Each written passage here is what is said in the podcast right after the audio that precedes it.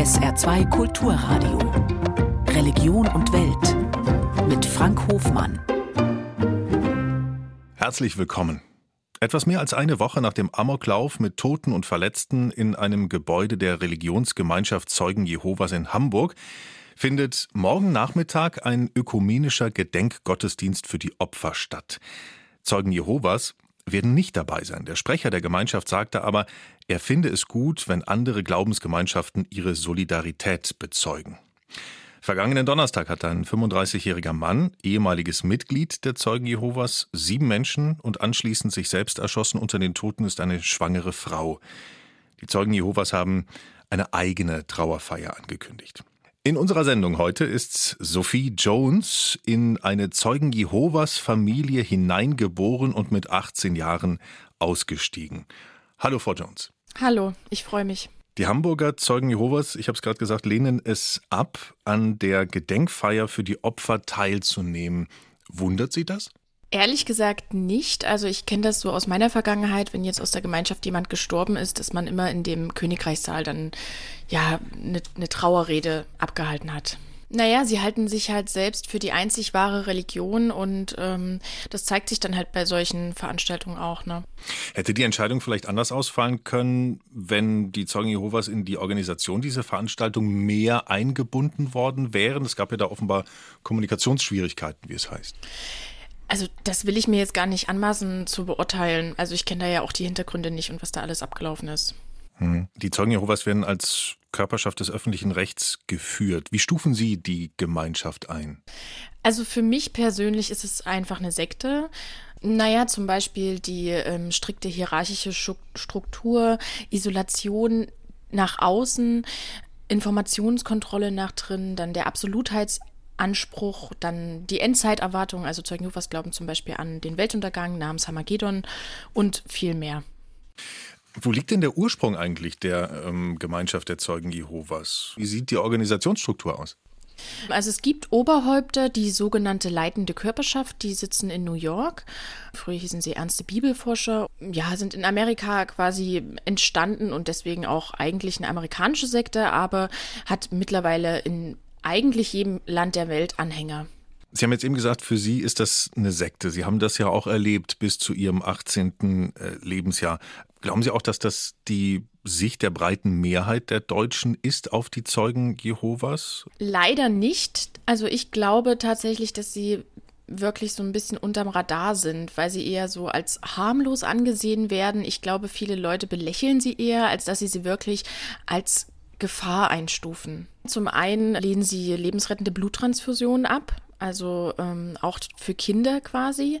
Ich als Kind hatte auch immer so einen Blutausweis und ähm, ich wäre tatsächlich auch bereit gewesen, für Gott zu sterben. Also das bekommt man halt seit Kindesbein so eingetrichtert. Das mhm. ist natürlich eine Gefahr für Leib und Leben, klar. Und ähm, andererseits sind sie natürlich auch, also lehnen sie Homo- und Transsexualität ab. Frauen sind nicht gleichberechtigt. Also der Mann steht über der Frau in der Gemeinschaft. Es sind so viele Sachen, die einfach zeigen, dass es eigentlich ein totalitäres System ist und ähm, auch die Manipulation der Mitglieder. Dann äh, ist natürlich auch, also ich zum Beispiel in meiner Erziehung gab es auch Gewalt. Dann kommen jetzt immer mehr Fälle von sexuellem Kindesmissbrauch ans Tageslicht und so. Das ist einfach im Großen und Ganzen, würde ich sagen, eine Gefahr für unsere Gesellschaft und natürlich auch für die einzelnen Individuen. Ja, das wollte ich Sie jetzt fragen. Also tatsächlich äh, Gefahr für die Gesellschaft, in welcher Art und Weise? Weil Sie bleiben doch eher so äh, für sich. Das eine Gefahr für die Leute, die, in, die unter diesem, sagen wir mal, Regime leben, das kann ich nachvollziehen. Wo liegt die Gefahr für die Gesellschaft? Naja, sie leben ja unter uns. Das klingt jetzt, als würde ich irgendwie von Aliens reden, und aber. akquirieren immer neue oder versuchen immer neue Mitglieder zu akquirieren. Genau, also sie, sie gehen ja predigen, das gehört für sie zur Anbetung. Das heißt, es, sie machen ja nicht einfach ihr Ding für sich, sondern sie versuchen ja aktiv neue Leute anzuwerben. Hatten Sie denn schon mal so ein Erlebnis, dass aus den Reihen der Zeugen Jehovas jemand auf Sie zugekommen ist und Ihnen hat versucht hat klarzumachen, dass er das oder dass es der Gemeinschaft missfällt, was sie tun? Das ist ganz lustig, weil die Zeugen Jehovas haben nach innen auch eine strikte Informationskontrolle. Das heißt, es ist jedem aktiven Zeugen Jehovas untersagt, sich mit Veröffentlichungen von Aussteigern oder wie sie es nennen, Abtrünnigen zu beschäftigen, was ja auf mhm. mich zutrifft. Das bedeutet, ähm, wenn jetzt ein Zeuge Jehovas sich an mich wenden würde und sagen würde, was erzählst du da für ein Mist, ähm, dann ist es ja eine Sünde, die er begeht, indem er sich meine Sachen ansieht oder mhm. mein Buch liest oder was auch immer. Man kann sich das schon vorstellen wie eine Art Gehirnwäsche. Also vor allem, wenn man darin aufgewachsen ist und nichts anderes kennt. So, man, man ist ja mit den Regeln vertraut, man hat wirklich, also ich habe zum Beispiel jeden Tag mehrfach gebeten, das macht jeder Zeuge Jehovas, dann hat man mehrere Meetings pro Woche, dann geht man regelmäßig predigen. Also eigentlich ist der Glaube das Wichtigste im Leben. Und sich davon zu lösen, geht natürlich nicht von heute auf morgen. Mhm. Da fehlt dann auch ein großer Teil des Lebensinhalts auf einmal? Die Zeugen Jehovas echten ausgeschlossene Mitglieder. Das bedeutet, dass ein abtrünniges Mitglied, quasi eine ausgeschlossene Person, es ist untersagt, zu diesen Personen Kontakt zu haben. Auch wenn es die eigene Familie ist. Das bedeutet, wenn sich jetzt ein Familienmitglied entscheidet, die Zeugen Jehovas zu verlassen, dann dürfen alle anderen, die noch Zeugen Jehovas sind, zu dieser Person keinerlei Kontakt haben. War das bei Ihnen auch so? Ja. Sie haben das aber geschafft. Sie haben, Sie stehen auf eigenen Füßen. Sie sind, also wie ich Sie jetzt hier erlebe, ein, ein ähm, offener, selbstbewusster, weltoffener Mensch. Kann man das so sagen? Ja, es gibt Tage. wie lange ja, hat das, das gedauert? Ich würde sagen, also hm, vielleicht so fünf Jahre. Also ich habe ähm, mit 23, jetzt bin ich 27, angefangen, mich auf YouTube zu outen. Und das war mhm. eigentlich nur für mich, weil ich selber mit mir nicht so richtig klar kam und gemerkt habe, ich, ich traue mich nicht darüber zu sprechen, wenn ich neue Leute kennenlerne. Und das hat mein Leben so belastet, dass ich gesagt habe, okay, ich muss jetzt irgendwas ändern.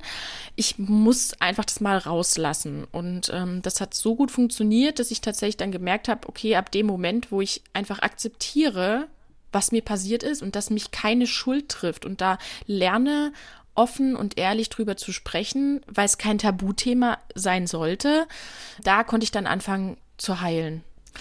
Also wichtig ist immer, dass man sich unabhängig informiert, also dass man auch einfach mal äh, bei Stellen oder ob das jetzt Presse ist oder ob das Sektenberatungsstellen sind oder psychologische Beratungsangebote. Das ist extrem wichtig, um einfach mal aus diesem ähm, Gedankenkonstrukt, aus dieser Schleife rauszukommen und auszubrechen, dass man einfach mal googelt. Das ist, glaube ich, der wichtigste Schritt, Schritt. Und sich dann Hilfe zu suchen. Also auch psychologische Hilfe ist wirklich nicht zu unterschätzen bei so einem Ausstieg.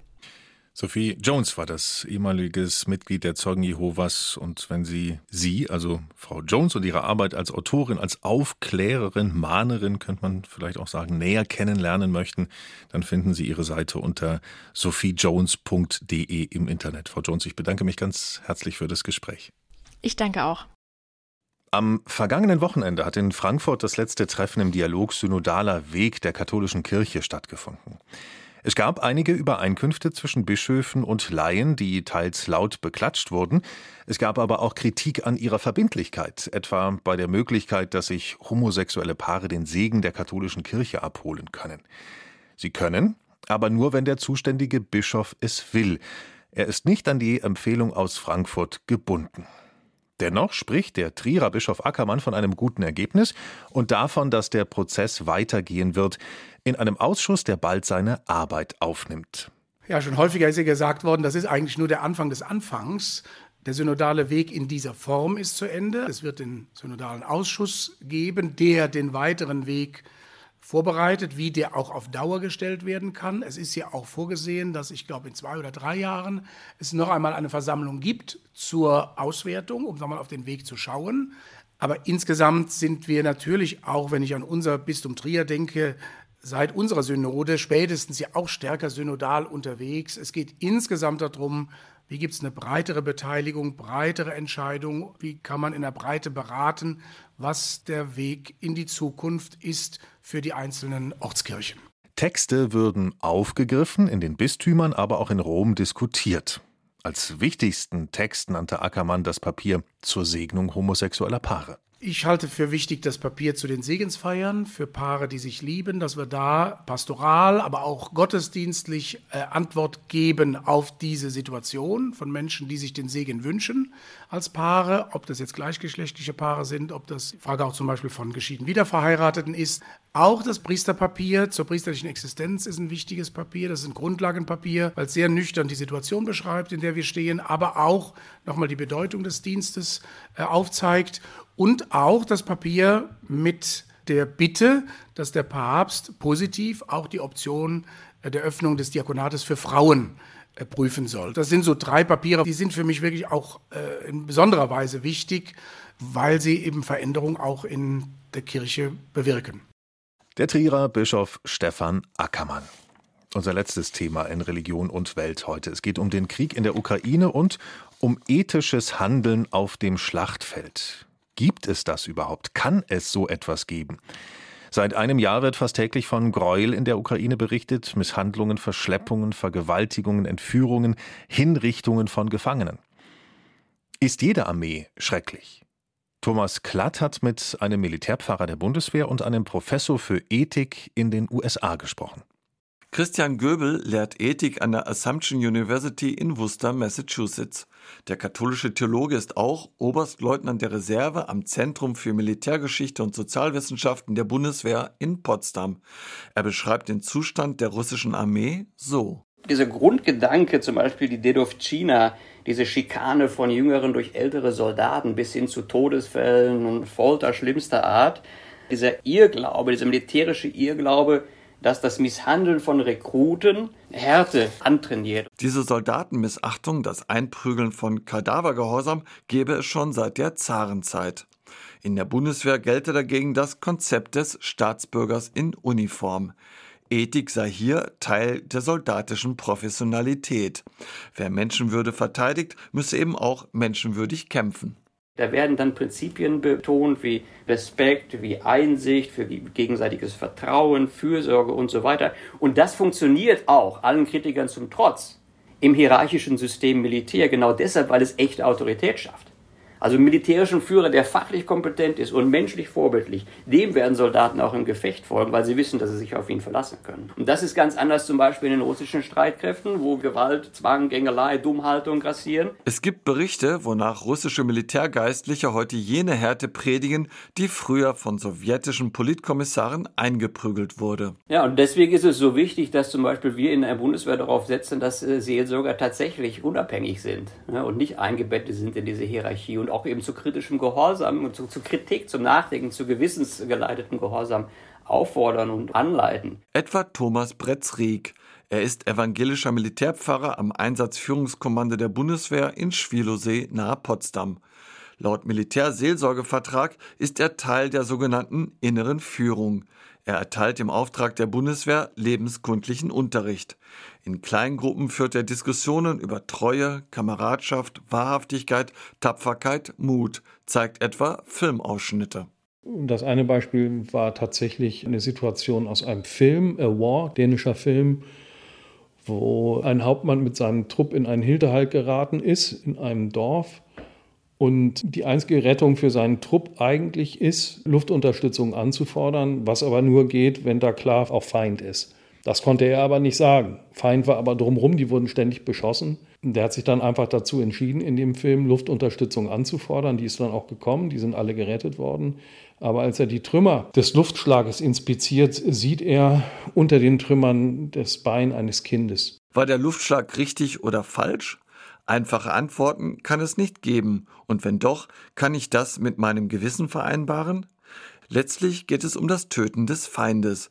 Er diskutiert den Bericht einer Ärztin, die in eine Sprengfalle geriet. Ein Soldat starb unter ihren Händen. Und sie sagt, der erste Impuls nach diesem Anschlag war ein Gefühl des Ekels und der Rache. Und sie sagt, es hat sie dann gerettet, dass sie und ihre Kameraden sich gesagt haben, das tun wir nicht. Das entspricht nicht unseren Werten. Dass Ethik und Moral nicht etwas ist, was irgendwie gesetzmäßig über allem steht, sondern etwas ist, was in den Menschen ist. Das innere Wertekorsett, die Stimme des Gewissens sei entscheidend, wichtiger als alle militärischen Handlungsanweisungen, sagt der Soldatenseelsorger. Rund 100 evangelische, etwa 70 katholische Militärgeistliche und einige Militärrabbiner kümmern sich um 180.000 Menschen bei der Bundeswehr. Rein rechnerisch wird nicht jeder von ihnen regelmäßig am lebenskundlichen Unterricht teilnehmen können, der verpflichtend ist. Aber die, die kommen, tun es mit Engagement, sagt Pfarrer Thomas Bretz-Rieck. Also ich hatte einmal ein Erlebnis, das war jetzt lange vor Ukraine, es war so ein Putin-Versteher. Putin sei nun der wirklich größte Held und, und er würde das echt gut machen. Und bevor ich irgendwie irgendwas kritisch nachfragen konnte, war das die Gruppe schon gemacht. Und jetzt nicht Vorgesetzte, sondern einfach Kameraden. Die ethische Schärfung des Gewissens, eine immerwährende Aufgabe eben auch bei der Bundeswehr.